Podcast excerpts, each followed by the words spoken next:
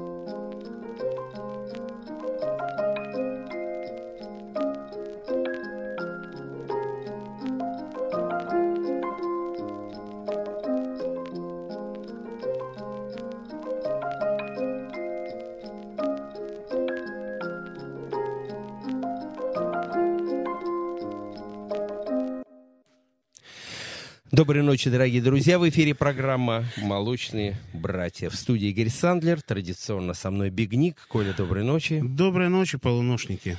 Ну и сегодняшний наш гость, постоянный наш участник наших программ, наших проектов, э, мой близкий друг, который вроде бы никакого отношения не имеет к музыке, но это ошибочно.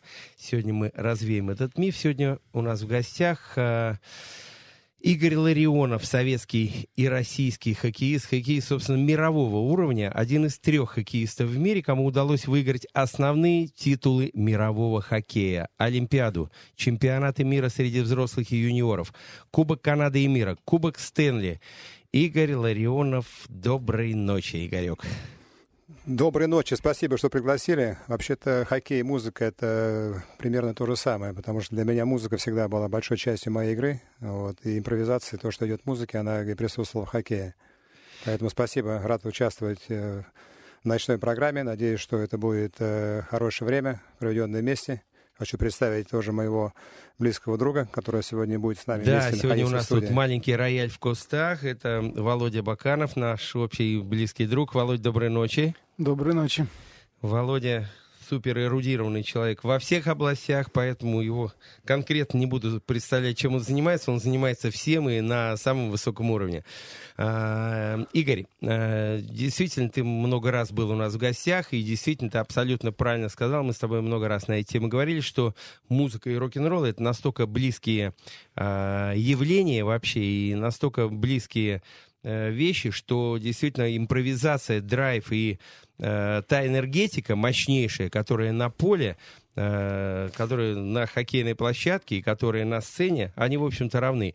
И мы много раз обсуждали с тобой, что, в принципе, жизнь даже очень похожа у музыкантов и спортсменов. У вас все время сборы, все время поездки, все время э, выступления, матчи. У нас то же самое репетиция, э, концерты, стадионы и тоже Э, города и страны. Поэтому, в общем-то, это действительно очень близко и очень э, похожие сферы э, занятия. Но э, сейчас, тем не менее, мы э, скажем, что за трек мы послушали в начале. В начале нашего эфира э, был трек э, дочки Игоря Ларионова, Даяны, которая много лет уже живет в Америке и, в общем-то, занимается шоу-бизнесом и э, очень успешно. И я помню даже лет, э, по-моему, 10 назад, Игорь, по-моему, да, мы снимали клип Даяны и Аленки, помнишь, да? Это было еще вообще в той жизни, по-моему. Я да? думаю, лет это 10, было лет 7, лет 7 8, 8 назад. 7, 8, да, да? Да, может быть, лет так 7-8 где-то. Я уж помню очень-очень давно. Но на самом деле действительно уникально, э, что Алена и Даяна, они пели вместе, но Даяна, она больше, как говорится, ушла все-таки по, в музыкальную стезю, и она больше впитала в себя вот эту энергетику. Хотя Аленка тоже, наверное, поет с тебя, да, или меньше? Ну, было такое, значит, дело э, в Нью-Йорке, когда... Нет, даже было в Питтсбурге, когда она работала в Питтсбурге, и у них э, на игру э, не явился исполнитель американского гимна. Детройт, играл Детройт против Питтсбурга. Вот, ага. И надо было как-то спасать ситуацию. Вот, Алена работала как э, пиар-менеджер в этой команде. Вот, и пришлось как-то спасать, и она вышла и с листа спела этот гимн, так что всем понравилось. Короче, дебют уже у него был. Ну что ж, мы продолжаем наш эфир. Ну а мы все-таки давай вернемся к Даяне. Игорь, ты мне прислал буквально на днях э, пару ее треков. Это действительно, ну просто очень профессионально, очень здорово и сделано так, как будто э, взрослым, серьезным аранжировщиком. Э, скажи, она вообще, вот сама же, я знаю, и музыку, и текст пишет, и аранжировки делает, так что ну, ли, да? Получилось так, что э, компания э, Universal дали ей э, 4 э, бита, то есть э, а, для того, чтобы она сделала музыку. Вот слова были ее, вот, и у нее был э, в студии инженер, вот, практически она э, написала музыку, э, вот, и сама же аранжировала. То есть получилось так, что на это взяло ей где-то полтора часа, вот, и да то, что? то, что мы слышали, да, еще услышим сегодня, это ну, как чисто ее работа. Потому что на, на, на самом деле она сегодня а у меня, э, во-первых, э, сама пишет музыку, сама пишет стихи, вот, играет на гитаре. Э, сейчас в ее репертуаре где-то 85 песен, которые она написала. Вот. Ну, теперь нужно сделать так, чтобы они были реализованы и услышаны большой аудиторией людей. Игорь, а можно представить, что вот сегодня как раз, собственно, премьера наверное, да, песня? Ну, получается, вот, ну, скажем На российском так, радио она точно не звучала, да? Да, это вообще э, сегодня первый, э, впервые. Она, э, то, что мы начинали программу, это была, наверное, это была первая песня, которую мы сегодня угу. запустили. Mine, да? Mine, да. Вот, поэтому я думаю, что как говорится, уже люди могут э, оценить, те, кто любит музыку. Вот, и э, мы еще услышим ее одну песню. И я думаю, что э, первый шаг сделан. Осталось только дальше Э, ну, открыть правильные двери это для того, чтобы э, ее там талант, мастерство и творчество были услышаны и востребованы. И важно не сбавлять темп еще, да? Абсолютно. Здесь говорит о том, что здесь, во-первых, страсть к музыке, очень сильное желание. Ну, талант, я не могу говорить о своем ребенке, как, как она самая лучшая. Здесь уже оценивает аудитория, публика, поэтому здесь очень важно понять, значит, найти свою, как говорится, нише, свою аудиторию. Вот, и уже дальше будет оценка этих специалистов и тех людей, кто э, слушает тот или иной стиль. Здорово, отлично. Давайте послушаем еще одну э, композицию Даяны Ларионовой, и эта композиция называется «Truth».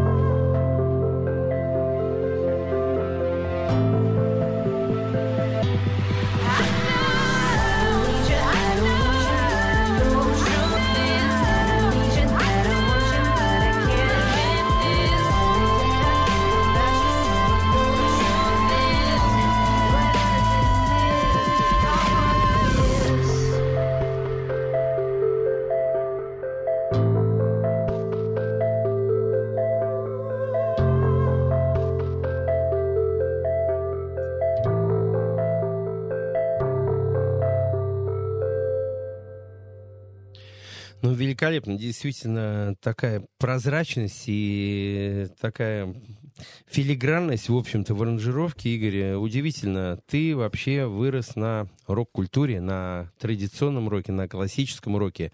У тебя же дома наверняка звучала все-таки другая немножко музыка. И Даяна все-таки впитала в себя немножко рок-н-ролла? Или вот она сразу была заточена на такую более электронную, более современную музыку? Э, дело в том, что э, дети, э, которые растут в семье, ну, как получают какой-то элемент и порцию музыки, которая звучит, допустим, там 70-е годы, 80-е годы, они до конца не понимают то, что является классикой. Вот, и становляясь, ну, как, выходя в тот возраст, когда они начинают они до конца понимать, что музыка, которая была создана Фил Коллинзом, или там Марком Нофлером, или Эрик Клаптоном, или Led Zeppelin, вот эта классика, Роллинг Стоунс, Мик Джаггер и э, Кейт Ричардс, это, это то, что э, актуально э, в течение десятилетий, может быть, даже и столетий. Поэтому сегодня, когда мы говорим о том, что какой у нее репертуар, какая у нее музыка, безусловно, это воспитание того, что было услышано тогда, когда она еще была маленькая. Вот, и даже знакомство, значит, с, с Бьорном из Абы, когда он был в Москве у нас на, на презентации, то есть на проекте, когда мы делали вместе э, «Мама Мия», пытались сделать в Москве. Вот, и э, тогда уже она понимала, что современная музыка, она состоит не только то, что сегодня популярно, то, что было популярно у других поколений. Вот. И, и сегодня эта музыка э, востребована, поэтому какое-то влияние было оказано в то время на нее. Поэтому сегодня а, у нее, а, а, скажем, разные направления. Ну вот, конечно, ее любимое направление — это кантри-мюзик, который она, в принципе, очень любит, вот, потому что там, где ты можешь э, показать свой голос, то есть показать э, свою душу. Вот, и в этом плане она, конечно, э, к этому идет очень долго. Ну, это а долгий кантри путь. она пробовала петь вообще кантри? К- или... У нее вообще кантри, да. Она, она, э, э, у нее планы, значит, поехать в Нэшвилл, то есть э, э, поучаствовать, значит, в проекте э, Voice, который, э, ну, голос, как в России. Вот, поэтому в любом случае э, у нее есть желание, значит, поучаствовать, значит, именно вот э, в, э, потому что кантри стиль для нее это скажем, ближе к ней, потому что там именно, где она может, э, скажем, творить и импровизировать. Игорь, ну она училась музыке где-то или вот самоучка, то есть дома гитара, все это дома, да? Гитара, да, гитара, она сама освоила гитару, значит, она обычно, э, скажем, у себя в комнате э, ну как, мы купили гитару, вот, она уже поменяла несколько гитар, вот, сейчас у нее студия небольшая дома, вот, и она работает практически индивидуально, то есть она освоила сама, э, сама это вот именно искусство гитары, вот, подбирает музыку, пишет, э, пишет слова, пишет музыку, вот, и э, при э, окончании, допустим, своего э, продукта она показывает, и, как говорится, мы слушаем и оцениваем. Ну что ж, мы продолжаем наш эфир. Напомню, сегодня у нас в гостях э, легенда мирового хоккея Игорь Ларионов, э, Володя Баканов и телефон прямого эфира 788-107-0. СМС нам можно прислать, плюс 7 925 101 107 и 0. Игорь, ну раз мы заговорили немножко про Абы и про Мама Мия, э, я знаю, вообще ты с ними встречался, с ребятами, да, и, в общем-то, были у тебя какие-то планы, да, вот на постановку мюзикла, и все-таки почему не получилось? А, ну, впервые я увидел мюзикл, когда он э, шел в Северной Америке, э, и э, перед матчем, буквально за день до матча, мы играли в Торонто. Вот, невозможно было э, купить билет вот, на этот мюзикл, потому что обычно мы приезжаем за день до игры э, в тот город, где играем. Вот, я через, э, э, скажем, э, менеджера этой группы Томаса Йохансона через Швецию э, приобрел билет на шоу в Торонто. Э, вот. С тех пор у меня завязалась дружба с, э, с Томасом. Томас является одним из ведущих людей компании Live Nations, которая отвечает за ну, промотор всех концертов, которые проходят в Европе.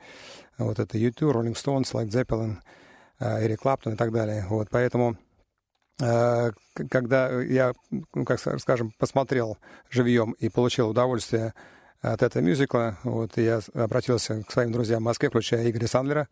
Вот, и э, еще пару э, друзей, которые э, тоже были вовлечены в этот проект. Гена Ровнер, наш очень близкий друг. Вот, и мы решили пригласить в Москву. Я набрал Томасу, вот, и Томас сказал, что да, нам интересно, вот, и мы хотели бы, хотел привести, может быть, Бьорна, вот, одного из основателей группы Абы, вот, и он прилетел в Москву, и мы провели потрясающий день, вот, э, ну, обсуждает э, реальность этого проекта. Ну, была мечта такая, потому что э, я знаю то, что близко, допустим, э, э российскому или советскому человеку, когда в каждом окне играла музыка Абы. Вот, и я знал, что это будет, ну, скажем, популярнейший проект, который принесет удовольствие большой аудитории наших поклонников. Вот. Но, к сожалению, не получилось, потому что по ряду причин. Вот, но, тем не менее, мюзикл пошел уже после нас. Вот, и я думаю, что те, кто побывал на нем, вот, от мала до великого, то есть э, получили э, приятное, как скажем, э, впечатление и удовольствие от того, что они увидели. Ну, давай пока мы говорим на эту тему и послушаем группа Аба и композиция называется Take a Chance on Me. Это седьмой он трек Полина, да? I'm the first in line. Honey, I'm still free. Take a chance on me. If you need me, let me know. Gonna be around. If you got no place to go when you're feeling down.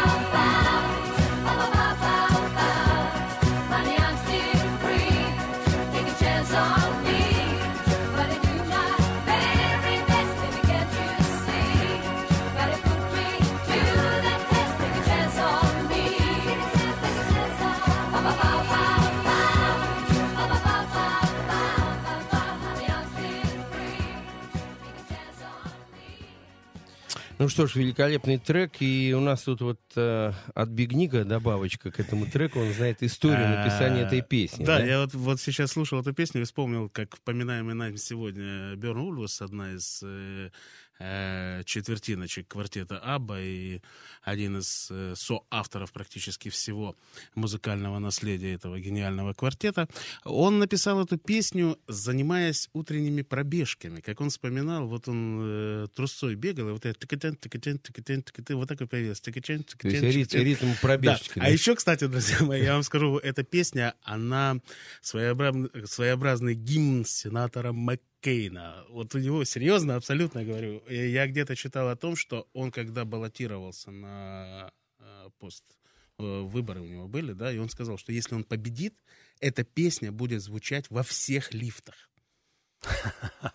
То есть в итоге это, она это не серьезно, звучала. Это серьезно, да. да. Мы пошли в политику. Ну, вот, нет, я просто вот вспомнил, знаете, как песня навеяла.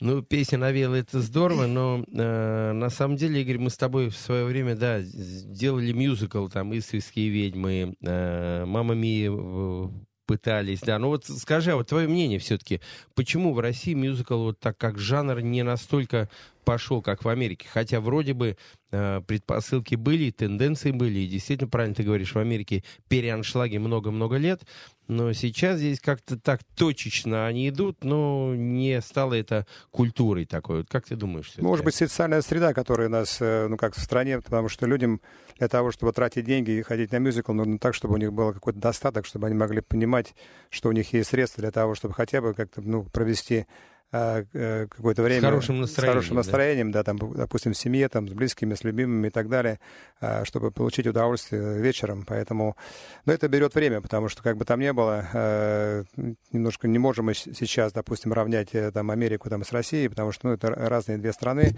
Вот. Но, тем не менее, я думаю, что а, то, что было сделано в России, тот же, э, тот же метро, тоже Нотр-Дам, э, вот, э, та же Мама Мия, они довольно-таки прошли успешно. Как, как вот мне сказала Таня Огородникова, один из продюсеров этих шоу, довольно-таки был хороший успех. Поэтому в любом случае новое поколение россиян, которые сегодня слушают музыку, которые более свободны, как говорится, в своем внутреннем мире, они получают, как говорится, доступ к этой музыке и хотят видеть что-то новое для себя, то есть хотят э, получить э, то, что не получали мы, наше поколение. Поэтому я думаю, что это, э, это придет, это будет, и это будет приносить, ну, как скажем, удовольствие, надеюсь, в ближайшем будущем нашим любителям культуры музыки.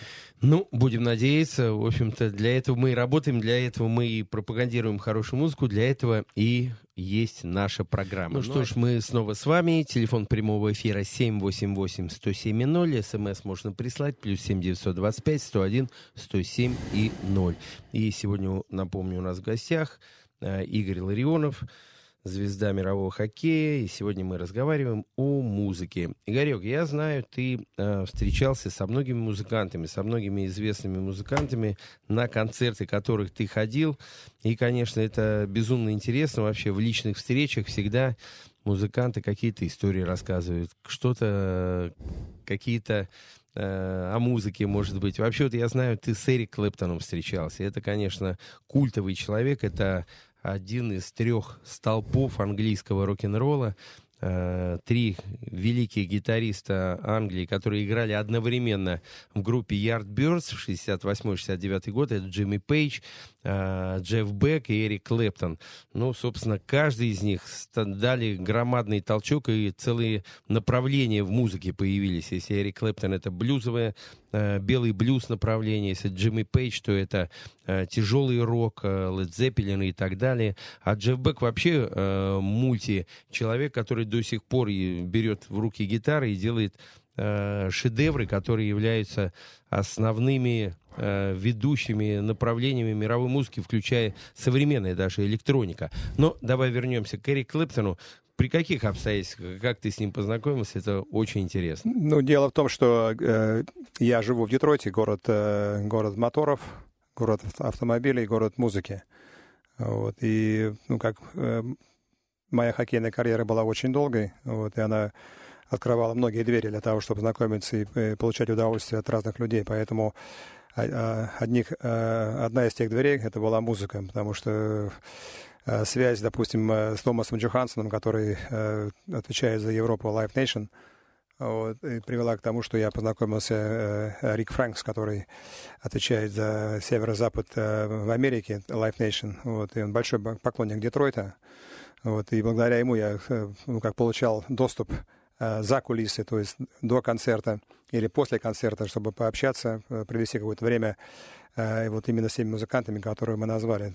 Эрик Клэптон, Марк, Марк Нолфер, Дарри Стрейтс, вот, Брайан Адамс, молодое поколение, Майкл Бубле, если мы говорим сегодня о музыке. Вот. Конечно, безусловно, это, это, ну, это феноменальные исторические личности, которые на самом деле оставили и оставляют свой след э, в мире рок-н-ролла. Тем более для меня гитара — это очень, скажем, э, мой любимый инструмент, потому что я в детстве пытался научиться, вот, но, к сожалению, у меня нет слуха такого. Но я люблю музыку. А поэтому и выбрал, наверное, поэтому, клюшку тоже, тоже ну, с длинной ну, палкой ну, деревянной. Получается да? так, да. Э, потому что, скажем, почему мне нравится гитара? Потому что в гитаре ты Э, можешь импровизировать, то есть давать э, то направление, которое, оно, может быть, заведомо неизвестное, то есть уходить э, в ту сторону, где многие не ожидают, что получится дальше. Вот, поэтому творчество, допустим, блюзовое творчество Эрика Клаптона или э, шедевральный талант Марка Нофлера, который практически ну, невозможно его э, значит, повторить. Вот, конечно, для меня это э, ну, ближе к моему, значит, как сознанию, ближе к моему, значит, э, э, характеру, потому что все основано на импровизации. Вот, импровизация дает, как говорится, какой-то новый поиск, новый, новый импульс для развития, вот, и дает какие-то новые ходы в музыке, также в хоккее, потому что надо быть непредсказуемым. Вот, и это как раз и вот именно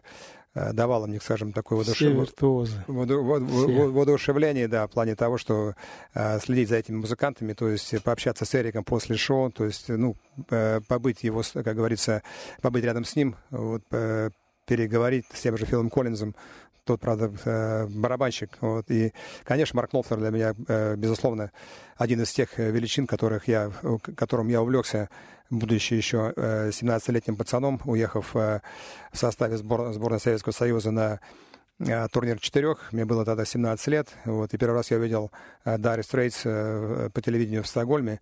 Вот, и, э, и все, да? Мне дали 60... Растворился, Тогда да? я получил 60 крон, которые давали тогда за победу. Вот, и я купил первый диск, который они выпустили, то есть этот большой этот диск, который... LP, да? LP, виниловый. виниловый купил диск, да, и вот с тех пор, я, кстати, Марку рассказал об этом, потому что мы с ним провели, наверное, минут 35 э, до а. выступления, нашего выхода у нас в сцену, вот, и практически я их видел, я видел в составе Дара Стрейца, видел э, его соло-концерты, поэтому для меня, конечно, это ну, ну, яркие следы, следы моей хоккейной карьеры. Ну, отлично. Сейчас давай послушаем э, Эрика Клэптона, композицию... А? Ну, сейчас нет, послушаем и успеем. И потом моя композиция называется «My Father's Son».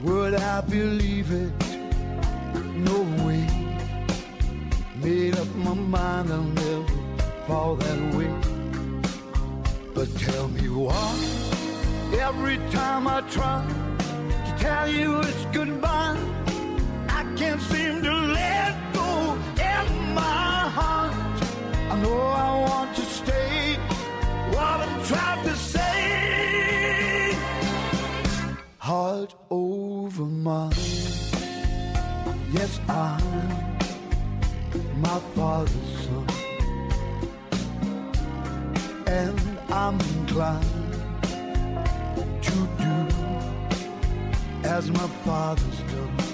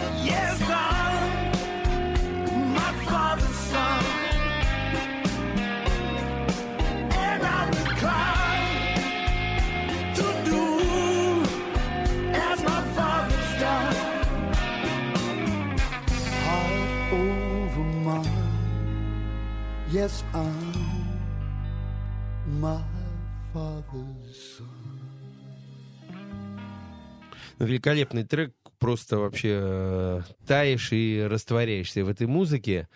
Э, Я, у меня вопрос к Игорю. Ты знаешь, вот все-таки вот, э, меня интересует, ты говоришь, что ты, ты приехал в Швецию, да, первый раз увидел по телевидению Dire Straits, да, и все, и это вот эффект взорвавшейся ядерной бомбы, да. А помнишь вот сейчас, что было за композиция, и какая первая пластинка, которую ты пошел и купил за вот эти свои суточные или командировочные кроны, которые тебе вручили? Если не ошибаюсь, по-моему, э, Коммунике, по-моему, первый был альбом, если не ошибаюсь. Но я могу ошибаться, это, по-моему, второй был альбом. Да, это второй альбом, первый Второй. был Dire Straits, да, одноименный, да. А, Dire Straits был, да? да, это да. то, что а я- второй да. уже коммунике, Коммунике, да. да. и- Мгм. У меня вся коллекция есть, потому что я до сих пор я покупаю, нач- ну как, покупаю э, диски. э, А, кстати, Игорь, дома у тебя винил? а, нет, виниле нет, слушаешь? ви- винил, винил, Винил есть, стоит винил есть на полочке, у да? старшей дочери есть винил. А, да? Да, у Алены, у у Алены есть, у Алены, есть, а у меня нет, у меня, э, ну как, CD. Ну, CD да, обычные. да. Но виниловые диски лежат еще, да? Нет, к сожалению, уже я, не я- лежат? я их не привез, да, как я как уехал э, в Канаду э, 25 лет назад, поэтому я не взял с собой, к сожалению. Ну, надо было сохранить, потому что это на самом деле это коллекция, которая должна сохраняться, потому что это классика, вот, которая, э, ну, как скажем, двигает нашу культуру, нашу жизнь вперед. Скажи, а первый раз, вот когда ты э, познакомился с Марком Нофером, вот лично, когда увидел его, вот, ваш контакт первый, вот, твои ощущения от этого? Ну, дело в том, что, э, во-первых, Марк попросил, чтобы, э, ну, по возможности, чтобы я приехал пораньше, потому что он хотел пообщаться до шоу, потому что я приехал где-то за час, вот, я, я взял с собой небольшой подарок для него, свою э, бутылку своего красного калифорнийского вина, потому что он любит вино. Но мы сразу отметим, что Да. это, Ну, не это важно, вредит это- здоровью, да? Это не, не к тому, не к Это тому. не реклама, да? Н- Это не реклама, нет, да. Конечно. Вот, и когда а, мы увиделись, я просто, ну, как, я был как мальчишка, потому что для меня это было, ну, это, как скажем, а, Небожитель на- спустился, на- да? Наверное, может быть, мою, как моя была исповедь того, что, с чего начался, значит, ну, как, э, э, моя любовь к музыке началась раньше гораздо, когда был «Голос Америки», BBC, когда заглушали радио, вот, транзисторное, вот, я слушал тогда еще, но, но когда я первый раз уже в возрасте, там, 17 лет услышал э, Dire Straits, и когда просто я был, честно говоря, ну, влюблен в эту музыку, вот, и ждал этой встречи много лет, потому что я видел их в Ванкувере в 90, по-моему, э, в 89 году Dire Straits, вот, и а, уже в Детройте, э, если не ошибаюсь, в 2000, по-моему, э, четвертом году, вот, я познакомился с ним лично, вот, и э, провел, наверное, с ним, наверное, минут 30 или 40 до того, как, э, ну, рассказал все, все мое творчество, значит, рассказал его творчество, значит, э, музыкальное, конечно, очень, очень интеллигентный человек, очень, скажем, э, приземленный человек, который, э, ну, скажем, ну, профессионал с большой буквы, и общение с таким человеком только обогащает э, внутреннюю культуру. Вот, я, конечно, был Вообще музыканты, они люди бл- бл- близкие к хоккеистам, потому что э, независимо от того, что чего-то добиваешься, то есть ты сохраняешь, значит, свою приземленность и отношение к людям, то это делает тебя еще более богаче. Ну что ж, и тут уже самое время послушать композицию Марк Нопфера, которая называется «Go Love».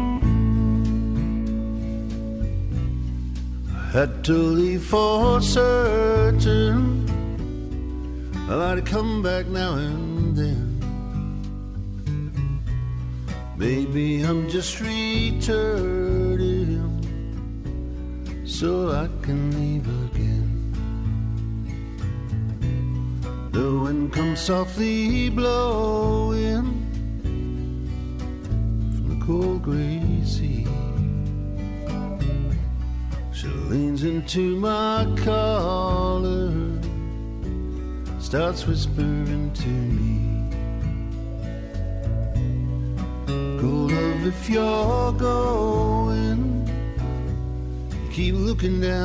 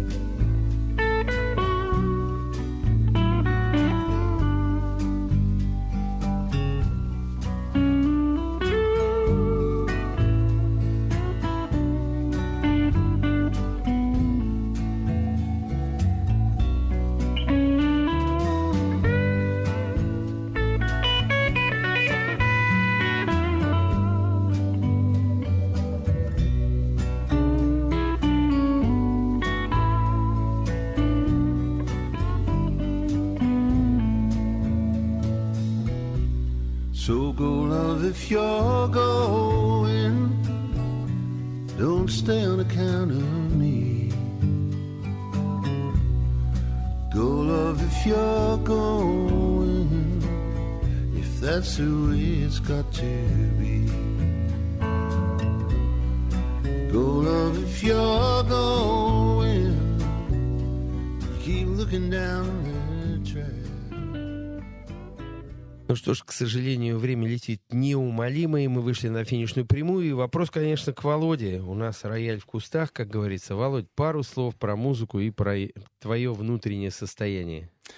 Ну, первое впечатление, когда Игорь стал рассказывать о всех своих личностных отношениях, у меня их тоже несколько. И а, одно было тоже совершенно потрясающее. Примерно за год до смерти а, Джона Лорда мы встречались на концерте, и концерт был с а, симфоническим оркестром, который тогда дирижировал Фабио Мастранджело, тогда еще не столь известный, как сейчас. И после завершения концерта у нас была возможность в течение там, 10, 15, 20, я уже не помню, минут поговорить. И он сказал фразу, я говорю, вы знаете, я когда слушал Soldier of Fortune, я прослезился. Он мне говорит, Владимир, я тоже. So I. Поэтому музыка, конечно, вызывает эти эмоции. Вообще у нас передача вечерняя, называется она «Молочные братья», поэтому у меня эмоция такая, впечатление от передачи. А, я долго думал, что такое романтический ужин. И понял вообще романтический вечер. И понял, что романтический вечер должен состоять из трех элементов. Первое — это очень вкусный ужин. Второе — это немного танцев. И третье — это занятие любовью. Но э, в результате этой передачи я почему-то подумал, что первый и второй пункт могут заменить два элемента — музыка и вино. И вот, удобно разместившись перед хорошей музыкальной аппаратурой и держа в руках бокал с хорошим вином, можно получить колоссальнейшее удовольствие. Причем, что парадоксально — сейчас вот это приходит на ум, что, в общем, вино тоже может быть разным. Оно может быть достаточно простым, но хорошим, добротным. Важно, чтобы это был живой продукт, а вино — это живой продукт. Оно может быть очень шикарным и очень дорогим. Оно доступно всем. И то же самое с музыкой. Она доступна всем. Она не зависит от твоего кошелька. Ты свободен ее слушать и наслаждаться ей. Вот, собственно, эмоции сегодняшнего прекрасного вечера. Супер, спасибо, Володя, очень красиво сказал и очень все в точку. Ну, а мы вернемся к Игорю. Э, Игорь, скажи, пожалуйста, сейчас э, давай вспомним тот легендарный прощальный матч, э, который был, который ты играл в Москве. Мы прощались с твоей карьерой хоккейной, конечно, это так, с профессиональной карьерой. Карьера, она у тебя до сих пор продолжается. Ты сейчас воспитываешь талантливую молодежь и, в общем-то, являешься учителем и э, даешь путевку в жизнь молодежи, что неимоверно важно, и неимоверно важно правильно поставить э, людей на лед, правильно преподнести первые уроки, правильно, как говорится, подтолкнуть и помочь идти вектором, который э, действительно выведет их в НХЛ и достижение уже тех вершин, которые ты достиг. Но тот матч, когда ты приезжал, с тобой приехал легенда, конечно, мировой музыки. Это Кид Рок. Я никогда не забуду, когда После этого я проводил фестиваль «Молочные братья», так, такое же название было. И когда вы в клуб приехали, и то выступление Кедрока, когда он с порога ворвался на сцену, прыгнул, и не понимая, что там люди играли, молодая команда играла онлайн, просто как свою песню. Он взял микрофон и стал петь. Весь зал обалдел просто, потому что он стал петь э, в том же ритме, в котором играла эта группа. И просто было такое ощущение, что он репетировал с ними, месяца два сидел. На самом деле это высочайший профессионализм и верх вообще Э, именно музыкальности. Расскажи вообще про твои отношения. Я знаю Кедрок из Детройта, я знаю, что вы дружим, я знаю, что он приехал поддержать тебя в этом матче, и я счастлив от того, что ты меня с ним познакомил, и случилось такое супер выступление. Пару слов про Кедрок. Ну, во-первых, Детройт э, богатый город на таланты, потому что у нас, э, как у нас, у них, скажем так, если выражаясь правильно, политически, политически корректно, ну, большое количество музыкантов выросло э, в этом городе.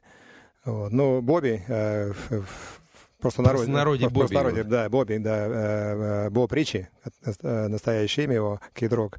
Человек, который вырос в Детройте, вырос на хоккее, Red Wings, э, команде нашей, потому что у нас был успех э, в то время, у него был успех на сцене, вот, и когда э, я планировал свой прощальный матч, то, безусловно, одним э, из гостей моей, моего вечера, там, трех дней, которые провели мы в Москве, э, с теми игроками, с кем я вместе играл в течение всей своей карьеры, э, Кедрок приехал в Москву, и поучаствовал в потрясающих трех днях. То есть э, в одном из мероприятий, которое Игорь сейчас ты назвал, э, был фестиваль «Молочные братья», потому что, ну, если говорить о языке да, э, английском и, российском, и русском языке, то он, языке музыки, то он интернациональный. То есть там не нужно было человеку талантливому просто вскочить на сцену и включиться в эту музыку и поразить, значит, весь зал, который был переполнен в то время, и дать э, такую, значит, такой кусок этого энергетики, энергетики да, импровизации импровизация, это было что-то феноменальное. Вот, поэтому в этом плане э, я говорю, что музыка и спорт, они, как, ну, они э, ну, близки друг к другу. Поэтому это связывает нас э, именно вот спорт, э, хоккеистов, допустим, и музыкантов. Поэтому я благодарен, благодарен тому, что именно вот в этой жизни, э, ну как хоккей, который дает плане, значит, обогащаться не только, допустим, э, общением в спорте, но также и э, в мире, значит, музыки, культуры, э, театра и кино. Вот, и Бобби Кедрок, один из моих, скажем, друзей, который, ну, оставил тоже какой-то след в моей жизни в плане музыкального развития. Здорово. Ну, многие его знают, конечно, как просто муж Памел Андерсон, но на самом деле в Америке это мега-звезда и мега-герой. И, конечно, я вспоминаю эту историю. Если ты помнишь, он э, на сцене, когда вырвался, сыграл пару композиций, потом снял кожаную куртку, бросил в барабан ее, а в конце вечера, когда уже фестиваль закончился, сел в автобус и уехал домой. Потом я, мне ребята, вернее, нашли эту куртку, говорят, чья куртка, я не знаю, и залезли во внутренний карман, а там оказался паспорт его американский. А на следующий день метрополе, помнишь, был ну, концерт. Ну, в это время, когда мы уехали с, с этого шоу, мы поехали на... Э, Тусовка дальше Тусовку поехали да? на, значит, Воробьевы горы, где нас ждал да. русский медведь, значит, э, крас... черная икра и водка. Да, вот, да, и он не мог дождаться, как потрогать русского медведя, то есть с ним подра- подраться. подраться. Он, он да. Крис Челиус, да. Поэтому у него адреналин уже пошел в другое место. Точно, Поэтому точно. паспорт был забыт, куртка была забыта, но, но с утра, точно. когда он очнулся, понял, что Понял, что, что ни куртки, потерял. ни паспорта, да. Но он был неимоверно счастлив вечером на следующий день в метрополе, когда был ужин, когда мы там выступали, я, Кедрок и Игорь Бутман, да? Это, это была потрясающая импровизация, которую три выдающиеся музыканты, которые э, с листа сыграли такой небольшой, скажем, джем. Э, э, Кедрок, естественно, э, пел, Игорь был на саксофоне, Игорь Салмер был на клавишных. Это было что-то феноменальное. И как раз я тогда вручил Игорю э, Кедроку, вручил его паспорт. Он был неимоверно счастлив, что его отсюда выпустят. А то он уже, наверное, а мысленно, курточку? мысленно, ну и курточку, такая курточка не, не важно. А вот паспорт мог бы остаться здесь надолго. Игорь, Володя, спасибо вам громадное за ваше время. Спасибо, что вы к нам пришли. И Игорек у нас постоянный гость нашей программы, как бывает в Москве. Если это совпадает с нашим временем в эфире, то мы, конечно, тебя приглашаем. Ну а сейчас на дорожку давай послушаем э, Кидрок, композиция, которая называется Burn Free. Игорек, тебе хорошей поездки домой и ждем тебя. Мы, ну, ты улетаешь же, да? Уже завтра, к, э, к сожалению, для нас мы мало очень с тобой пообщались в этот раз. Но, тем не менее, будем ждать тебя в следующий раз и э, обязательно еще раз встретимся и на эфире, и где-то еще. Спасибо. Спасибо. Спасибо. Итак, э, Кидрок.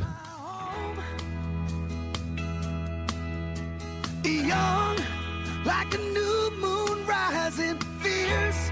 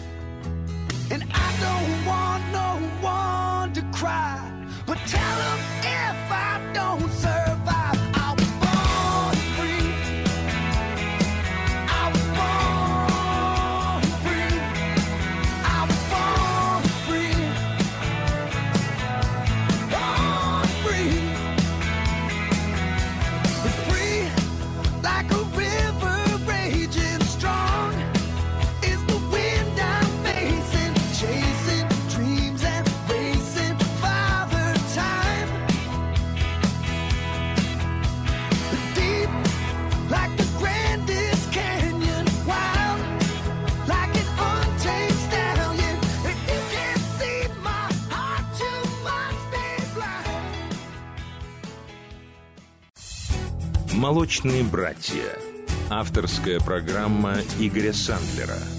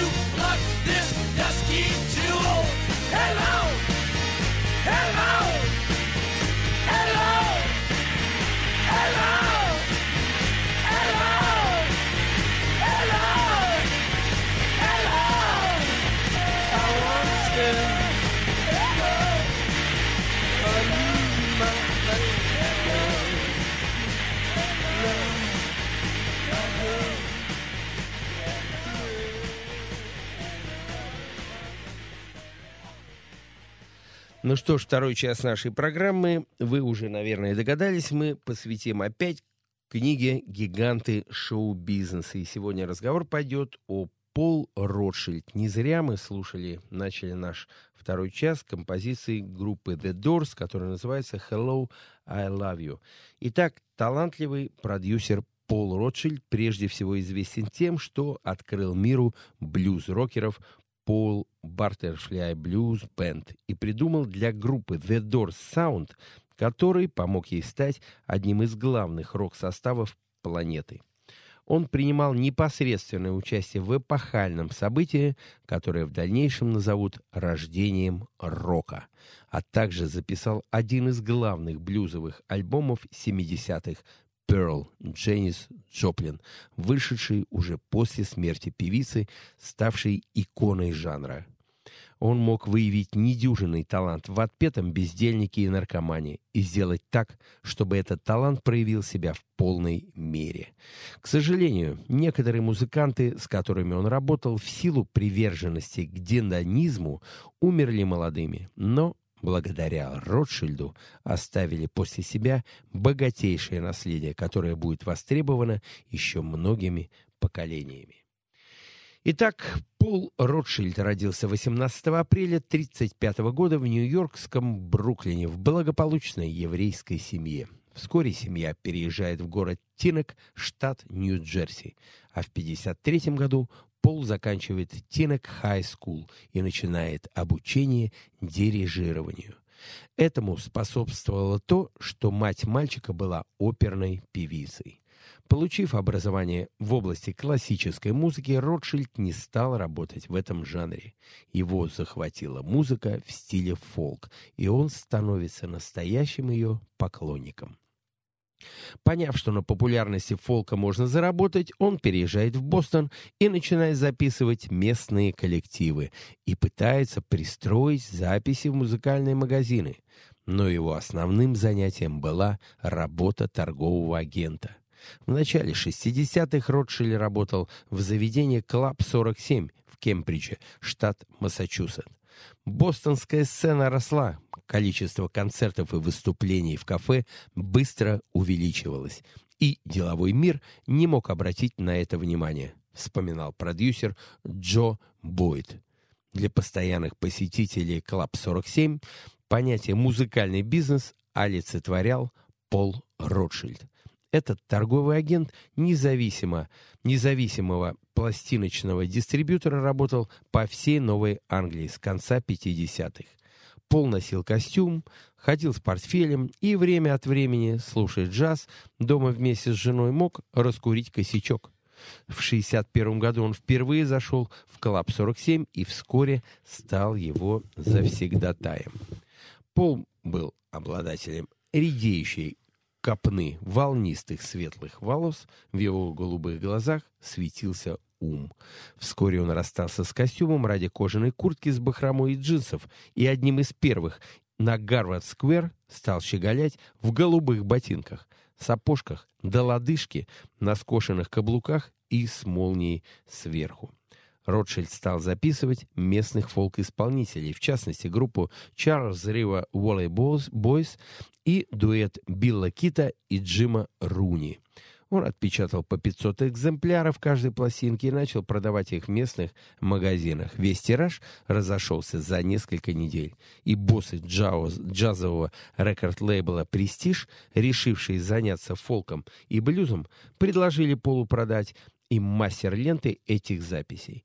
Также ему поступило предложение возглавить фолк-отделение этой команды. В том же году Ротшильд работал на Брендис Фолк Фестиваль, где записал фолк-певца Джесси Фуллера для рекорд-компании «Престиж». В это время его замечает президент Electra Records Джек Хольцман и приглашает на работу на должность продюсера. Роджильд соглашается. Джек Хольцман из компании «Электро», раздосадованный отставанием от «Престиж» «Вангард» в, соревновании за звание продвинутого фолк-лейбла, соблазнил Пола более высокой зарплатой и большими бюджетами, вспоминает продюсер Джо Бойд. Теперь Ротшильд занимал угловой офис в главном управлении фирмы, расположенный неподалеку от центра. Помимо продюсирования альбомов, он занимался и их продвижением, для чего встречался с рекламистами из Бриль Билдин и ездил на торговые конференции. Да, но первый большой, первый большой успех все-таки Пола Ротшильда как продюсера это было подписание группы The Paul Butterfield Blues Band. И вот сейчас я хочу предложить э, вниманию наших слушателей одну из композиций в исполнении этого коллектива, которая называется Our Lovers Drifting. Итак, Paul Butterfield Blues Band.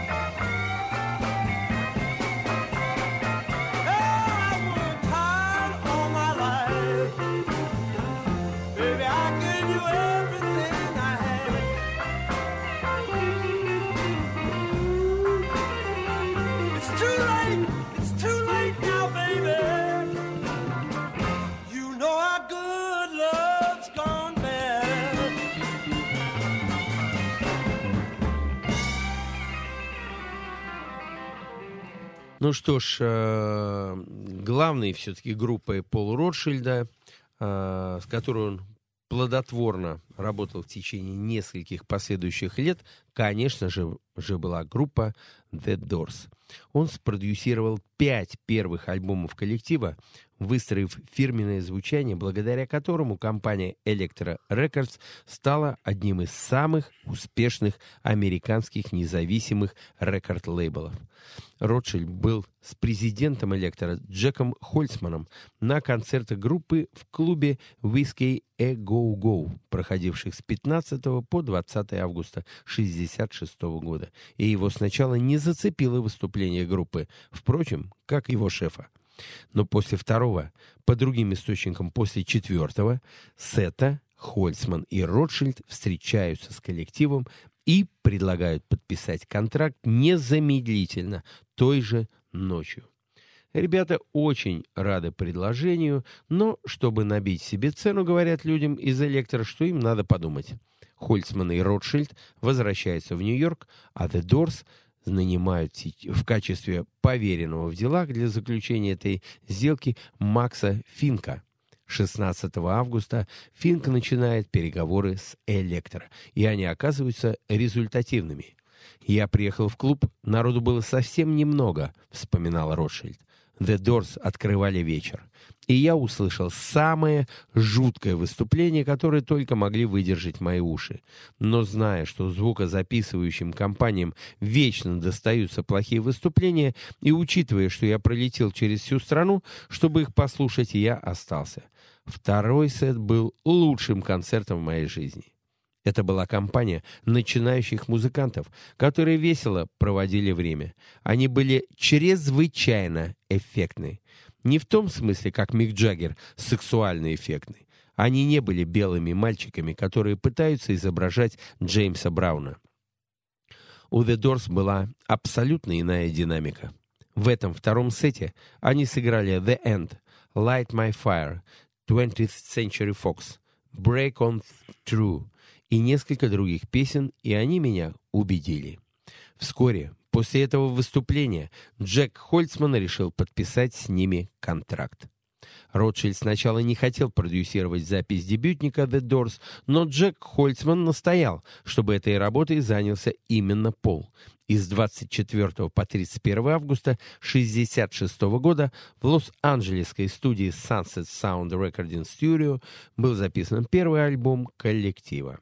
Ротшильд продюсирует альбом и вместе с инженером Брюсом Ботником наблюдает за процессом звукозаписи. The Doors нанимает сессионного музыканта Ларри Нечтела для партии бас-гитары, поскольку Ротшильд посчитал, что в записи бас-пиано Рэя Манзарака будет звучать недостаточно четко. Одной из песен, записанных во время этой сессии, стала «Moonlight Drive», которая, между тем, так и не вошла в первый альбом. В случае с The Doors мы постарались, чтобы звучание было одновременно оригинальным и свежим, но вместе с тем документированным, чтобы, чтобы казалось, будто альбом записан вживую. И на самом деле, по большей части так и было, вспоминал Ротшильд. Лично я всегда стараюсь быть честным, чтобы запись была вневременной. мы отказались от затасканных клише, в том числе и от популярных устроев типа «Вау-вау» педалей.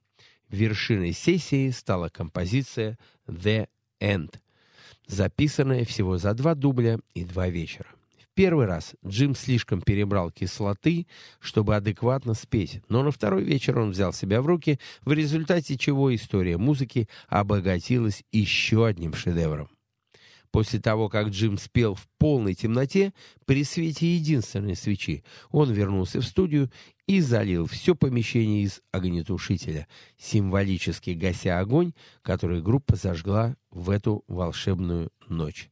По возвращению в Нью-Йорк Пол Ротшильд использует оба дубля, чтобы свести песню вплоть до слов «The killer awoke before dawn». Давай немножко прервемся и послушаем э, из э, дебютника Doors композицию The Crystal Ship, которая, на мой взгляд, ну вот недооцененная вещь на первом альбоме. Там так много хитов, что вот этот вот самородок, Чуть он ушел остался на второй в тени. план, да? The Crystal Ship. You slip into unconsciousness. I'd like to have another kiss, another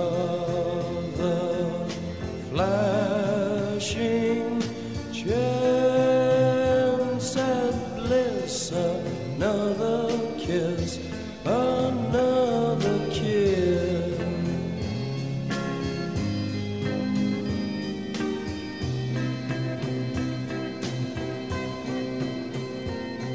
The days are bright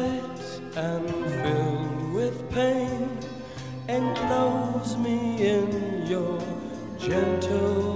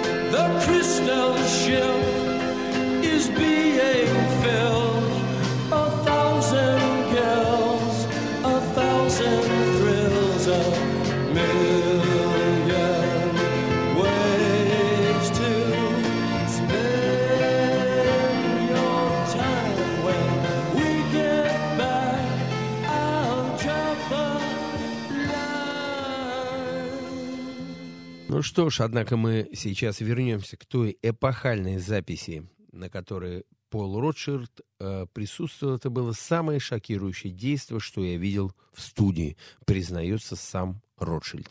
Я был просто потрясен. Обычно продюсер сидит в студии, отбирая для себя, что хорошо, а что плохо, но во время записи этого дубля меня просто засосало. Я был весь обращен вслух. Минут через шесть я наклонился к Брюсу и шепнул. «Ты понимаешь, что сейчас происходит? Это один из самых важных моментов в истории рок-н-ролла. Магический момент. Джим исполнял «The End». Он сказал «Пойдем со мной». И я пошел.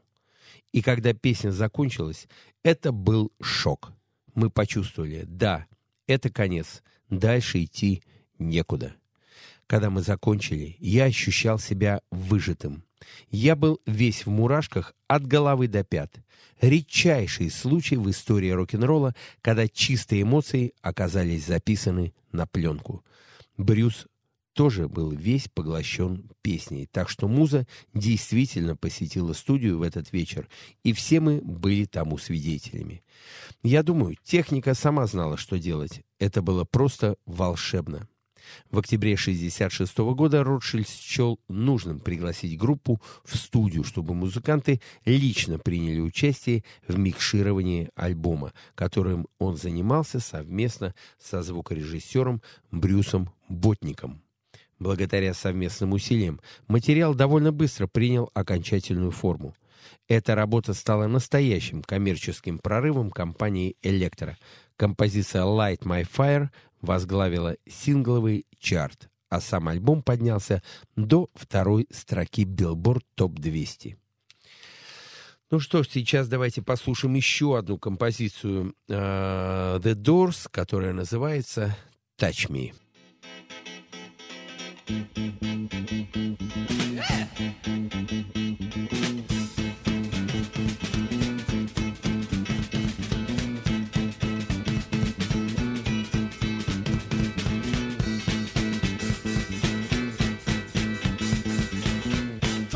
come on, come on, come on, now touch me, babe. Can't you see that I am not afraid? What was that promise that you made? Why won't you tell me what she said? What was that promise that you made?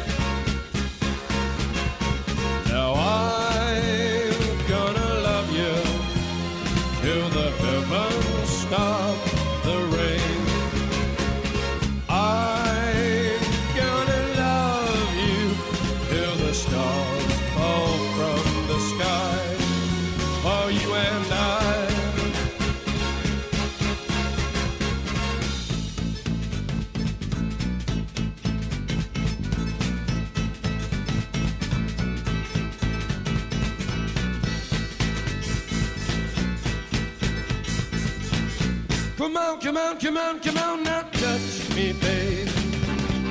Can't you see that I am not afraid?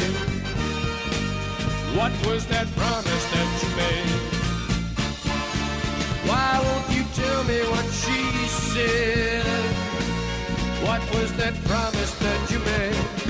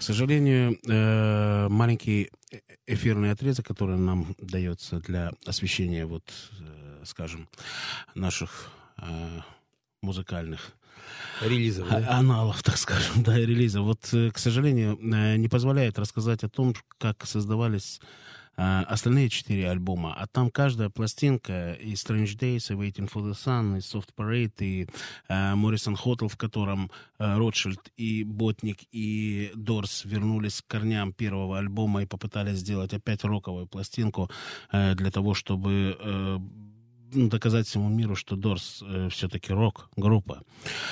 Но вот Ротшильд вспоминает, что после успеха Моррисон Хоттл, после того, как альбом вышел, он почувствовал, что его э, сотрудничество с Моррисоном, э, Манзареком, э, Кригером и э, Дезмондом, он, оно уже доходит до э, определенного тупика. Трудно было терпеть выходки Моррисона в студии, потом его постоянное отсутствие, алкоголь, наркотики. То есть чувак просто саморазрушался, при том, что он гениальный был поэт, он был артист, но тяжело. И в это время, представь, значит, когда э, Моррисон Отель уже практически э, пошел в люди и э, имел очень большой успех, Ротшильд делает другую потрясающую запись с другой, не менее яркой звездой того времени, это с Джанис Джоплин. И вот здесь в твоей книге очень прекрасно об этом написано. Я хотел бы, чтобы ты об этом сейчас рассказал. Ну, э, действительно, через некоторое время после выхода Моррисон Отель Пола Ротшильда пригласили продюсировать новую пластинку Дженнис Джоплин и ее группы Full Tilt Boogie Band.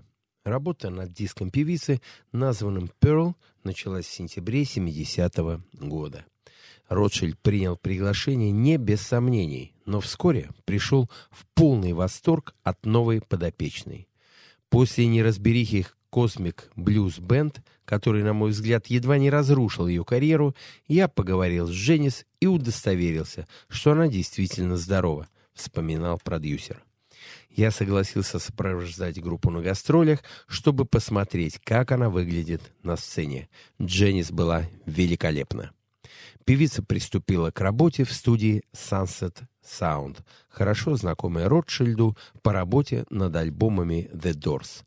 Джоплин присутствовал на каждой сессии, глубоко вникала в ход работы и явно получала от нее удовольствие. Создание более творческой, деликатной атмосферы, как считал продюсер, обещало стать залогом успеха альбома. Со своей стороны он обговорил с Columbia Records наилучшие студийные условия и собрал большое количество песенного материала, из которого было отобрано лишь самое лучшее. «Я никогда не видел ее такой счастливой, как во время этих сессий», — вспоминал Ротшильд. Она была на пике формы и радовалась жизни. Снова и снова она говорила, как ей хорошо в студии, ведь до сих пор процесс звукозаписи ассоциировался у нее лишь с трениями и ссорами. 3 октября Джоплин прослушала инструментальную версию заключительного трека, композицию Ника Гравинтеса «Bird Alive in the Blues». Записывать вокальную партию предстояло на следующий день. Утром 4 ноября 70 -го года Дженнис Джоплин не явилась в Sunset Sound Studio. После того, как стало ясно, что и на телефонные звонки она не отвечает, Пол Ротшильд, мучимым дурным, мучимый дурным предчувствием, направил одного из помощников в номер 105 отеля Landmark Motor, где жила певица. Попытки разбудить постоялицу стуком в дверь не увенчались успехом был вызван служащий со служебным ключом. Дженнис лежала между кроватью и ночным столиком в короткой ночной рубашке. Губы были в крови. Когда тело перевернули, оказалось, что у нее разбит нос. В кулаке она сжимала деньги — 4 доллара и 50 центов. Известие о смерти Дженнис Джоплин явилось для всех, кто участвовал в работе над пластинкой, страшным ударом. Альбом был почти завершен, и Ротшильд оказался перед дилеммой – довести дело до конца самостоятельно или издать пластинку в таком незавершенном виде. Президент Columbia Records Клайв Дэвис доверил продюсеру право на окончательное решение. Тот решил закончить альбом, посвятив работу памяти певицы. «Это был бескорыстный, эмоционально напряженный труд», — говорил он но я благодарен судьбе за то, что мы решили завершить альбом. Я очень горжусь этой пластинкой. Песню Ника Гравентиса «Burned Alive in the Blues», в которой Джоплин так и не успела записать вокальную партию, было решено включить в альбом инструментальным треком. Выпущенный в феврале 1971 года альбом «Перл», по мнению большинства критиков, стал самой сбалансированной и органичной работой Дженнис Джоплин. Он отразил ее возросшее вокальное мастерство, соединив в отточенных аранжировках прежнюю эмоциональность и эффектную сдержанность. Перед нами предстанет новая, совершенная Дженнис, умением идеально сочетать крайности, напоминающие лучших джазовых певиц, писало издание York Times. Аккомпанирующая группа The Full Tilt Boogie Band здорово помогла в раскрытии потенциала. Она не злоупотребляет сольными партиями, а состоит, а состоит с вокалисткой в гармоничном звуковом симбиозе. Представ перед слушателем, совершенно иной исполнительницей, Джоплин полностью изменила вокальный стиль. Возможно, потому что стала работать с хорошей группой, но еще потому, что сама она изменилась, повзрослела, писал The American Record Guide.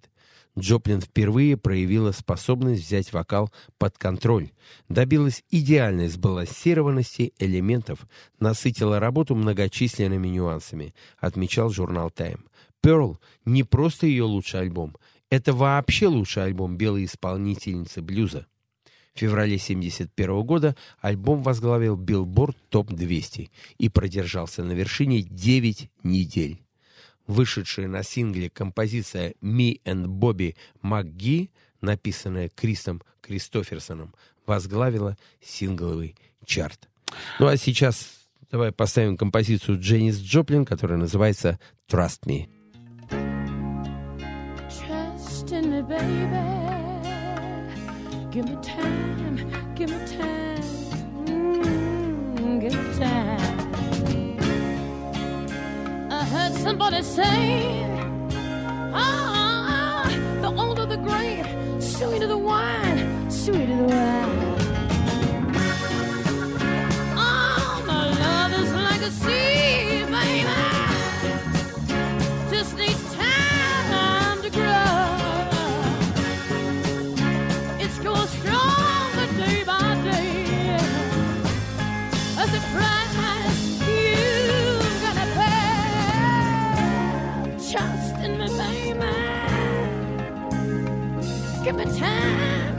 give time, please, a little more time. Takes the road runner just a little bit longer, dear.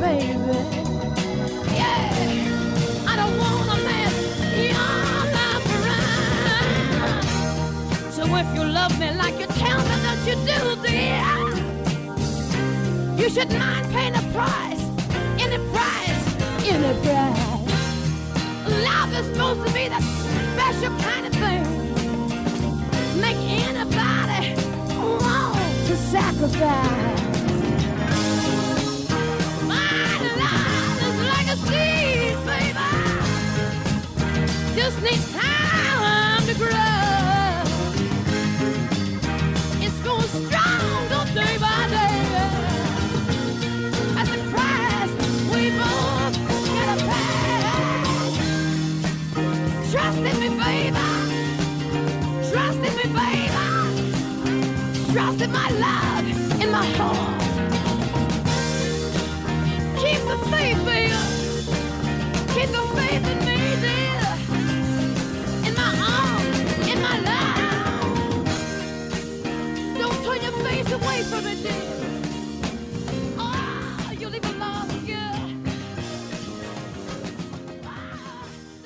Ну что ж, а к декабрю 70-го года пришло время делать новый альбом «The Doors».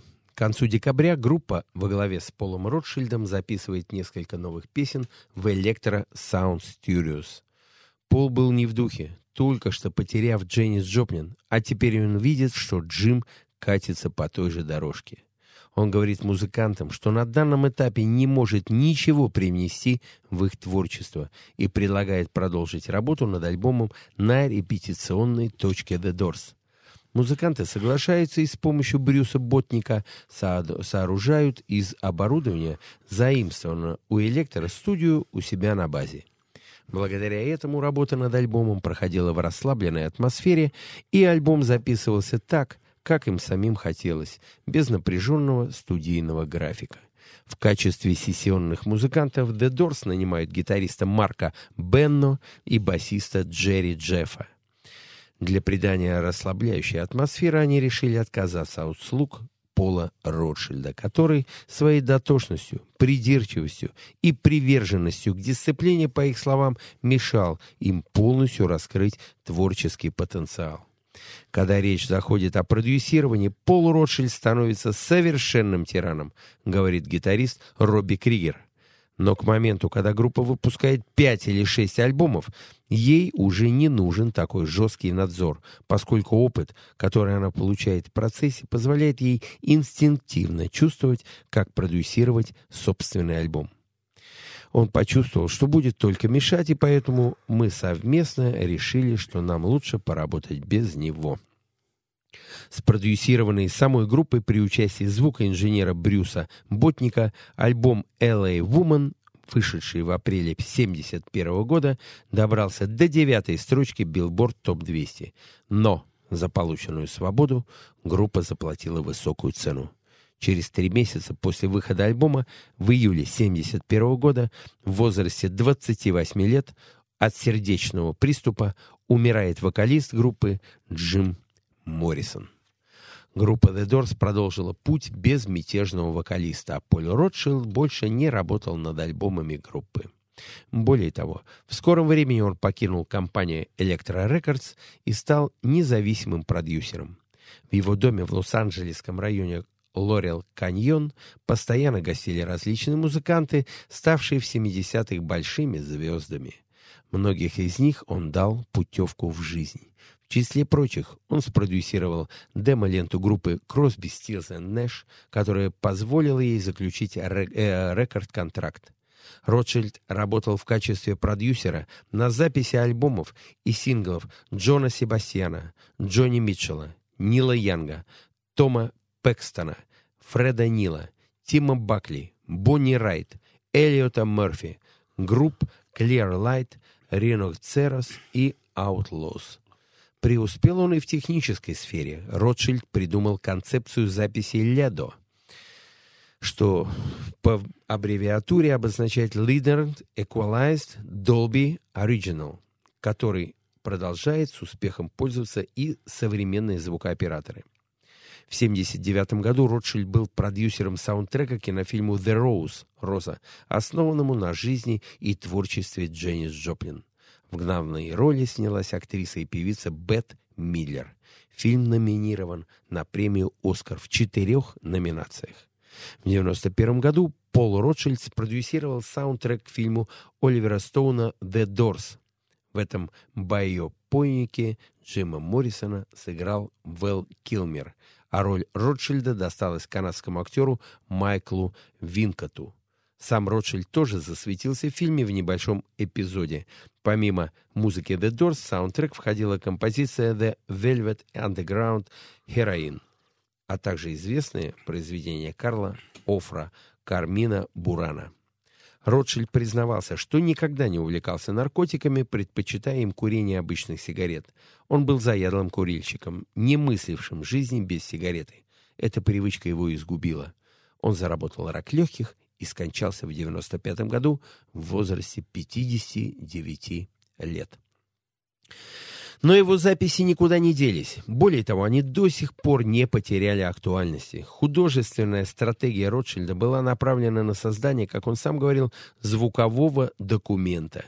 Иными словами, он стремился воссоздать естественный живой звук и выступающей группе, э, и ему это в полной мере удавалось переслушивая альбомы The Doors, записанные более 40 лет назад, не перестаешь удивляться, насколько совершенно они звучат.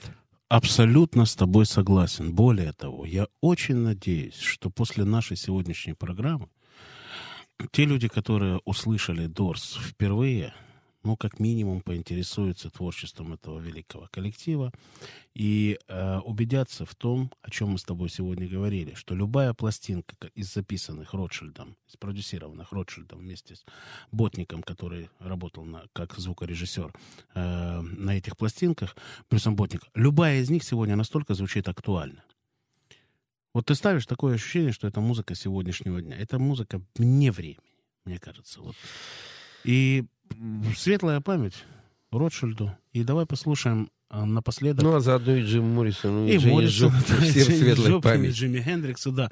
А напоследок, я думаю, давай послушаем одну из самых жизнеутверждающих песен группы Doors, которая называется People Are Strange. Ну, а мы прощаемся с вами. До новых встреч да, до по новых встреч понедельникам в 23.00. Спасибо. People are strange when you're a stranger. Faces look ugly when you're alone. Women seem wicked when you're unwanted. Streets are uneven when you're down. When you're strange, faces come out of the rain. When you're strange, no one remembers your name. When you're strange, when you're strange, when you're strange. People are strange when you're a stranger. Faces look ugly when you're alone. Women seem wicked when you're unwanted. Streets are uneven when you're down.